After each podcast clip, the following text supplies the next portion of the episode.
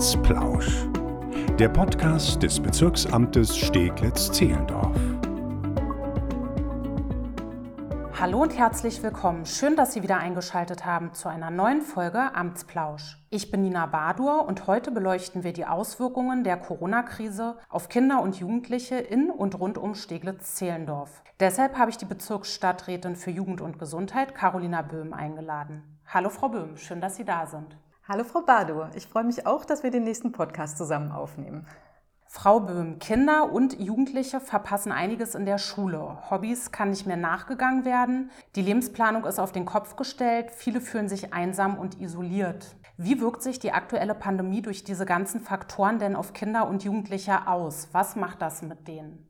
Das ist eine sehr umfassende Fragestellung, ähm, die man natürlich auch noch je nach Altersstufen beantworten müsste. Und die aktuelle Pandemie ist ja eigentlich schon gar keine aktuelle mehr, sondern sie begleitet uns jetzt seit nunmehr einem Jahr mit zwei Lockdown-Phasen und es wirkt sich, ich würde schon diesen Ausdruck wählen, jetzt äh, dramatisch auf Kinder und Jugendliche aus.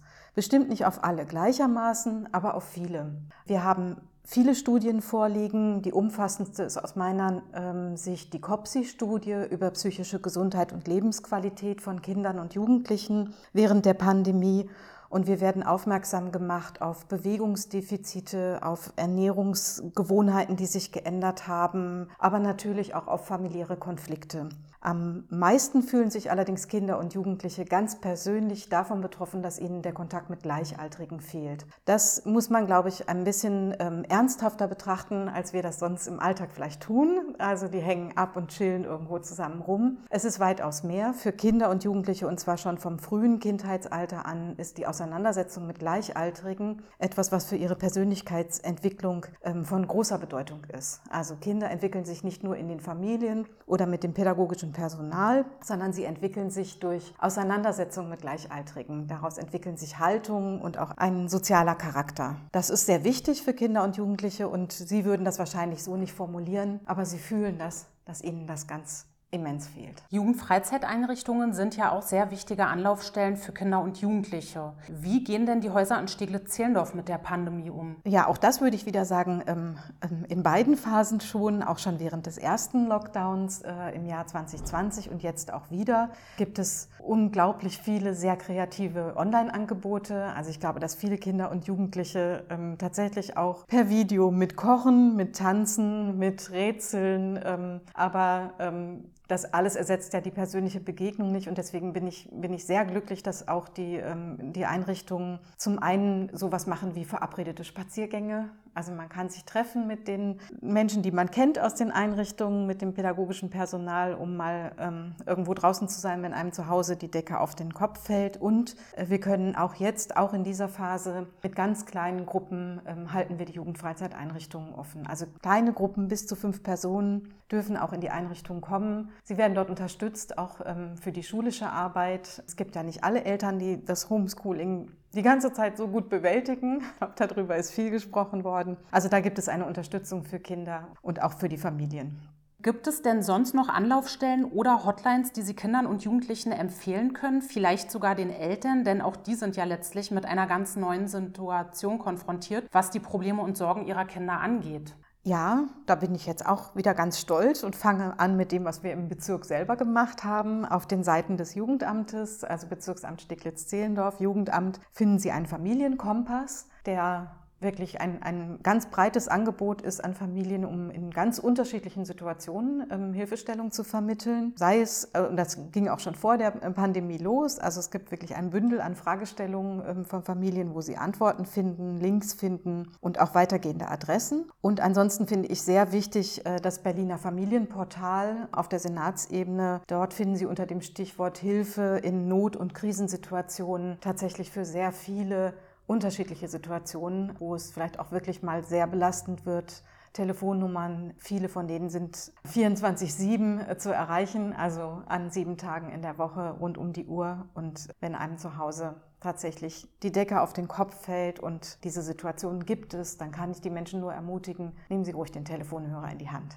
Wir haben jetzt einen Blick auf die aktuelle Situation geworfen. Sehr wichtig wird aber auch die Zeit nach der Pandemie sein. Wie kann man Kinder und Jugendliche aus Ihrer Sicht in der Zeit danach unterstützen? Ich glaube, es wird sehr wichtig sein, für einen langen Zeitraum äh, Kindern und Jugendlichen sehr gut zuzuhören und aufmerksam zu sein für das, was sie berichten, wie sie die Situation erlebt haben. Denn was wir sehr stark zurückgemeldet bekommen, ist, dass sich Kinder und Jugendliche nicht mehr gebührend beachtet fühlen im Augenblick, sondern dass sie in den Medien äh, und in der öffentlichen Wahrnehmung eigentlich nur noch als Kita-Kinder oder Schülerinnen und Schüler wahrgenommen werden. Sprich, es geht eigentlich nur um den Bildungsprozess und um alles andere, was Heranwachsen auch ausmacht, geht es gar nicht. Das ist das, was Kinder und Jugendliche selbst formulieren. Sie fühlen sich nicht mehr ausreichend wahrgenommen als Mitglieder der Gesellschaft. Wir werden ihnen zuhören müssen und wir werden auch einen, einen sehr aufmerksamen Blick werfen müssen auf das, was ich vorhin schon beschrieben habe, was Spätfolgen auch auslöst von Bewegungsmangel, falschen Ernährungsgewohnheiten, Konflikten, die in der Familie aufgetreten sind in dieser Zeit, die nachbearbeitet werden müssen. All diesen Themen müssen wir sehr viel Aufmerksamkeit schenken.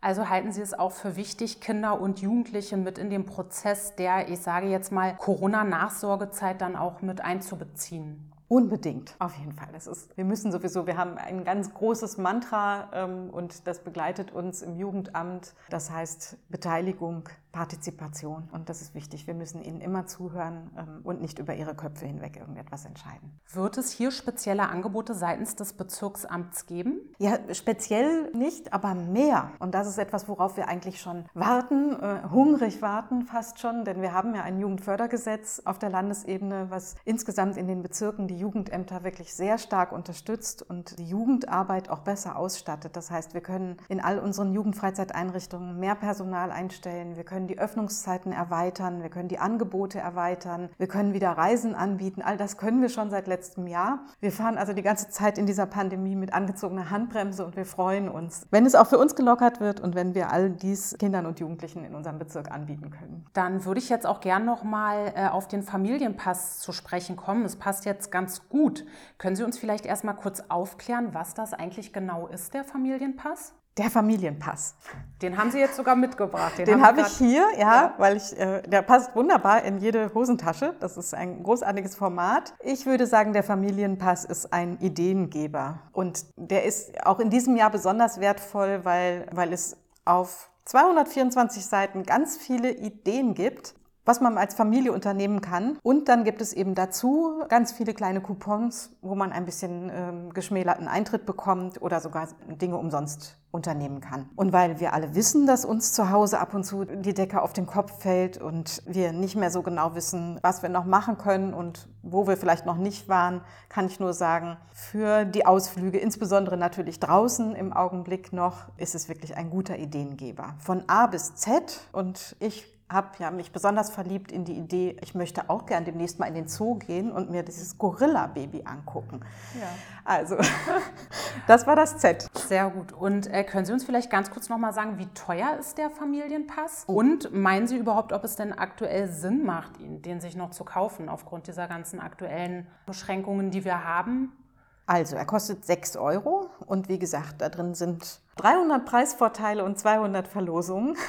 Das ist ein schönes Angebot und doch, ich würde schon, also ich möchte gerne so voller Hoffnung sagen, natürlich lohnt es sich, äh, den Pass zu kaufen, denn ähm, wir werden das Impfen ausweiten, ähm, der Sommer kommt und wir werden eine Phase haben, wo wir uns auch wieder freier bewegen können im Laufe des Jahres. Gibt es noch etwas, das Sie den Menschen mit auf den Weg geben möchten? Ja, weil ich weiß, was die Frau Bartow gleich sagen wird. Sie wird nämlich gleich sagen, wenn Sie weitere Fragen, Anregungen oder Themenwünsche haben, dann melden Sie sich gerne. Das gilt natürlich für mich auch. Ich bin Ihre Jugend- und Gesundheitsstadträtin hier im Bezirk. Ähm, und wenn Sie jetzt diesen Podcast hören und haben, denken, oh, ich habe aber noch ganz viele Fragen an Frau Böhm, dann können Sie sich gerne bei mir melden. Sie finden, glaube ich, unsere Zugangsdaten überall auf der Homepage, in den Schaukästen. Und scheuen Sie sich nicht. Sie können gerne Kontakt mit mir aufnehmen. Vielen Dank, Frau Böhm. Und wie Sie richtig angekündigt haben, mache ich dann jetzt weiter. Wenn Sie weitere Fragen, Anregungen oder Themenwünsche haben, dann melden Sie sich gerne per E-Mail an presse.ba-sz.berlin.de. Kinder und Jugendliche haben wichtige Lebensabschnitte verpasst, die teilweise nicht mehr nachzuholen sind. Umso wichtiger ist es jetzt, dass wir uns gemeinsam um ihre Zukunft nach der Pandemie kümmern. In diesem Sinne, vielen Dank fürs Zuhören und bis zum nächsten Mal.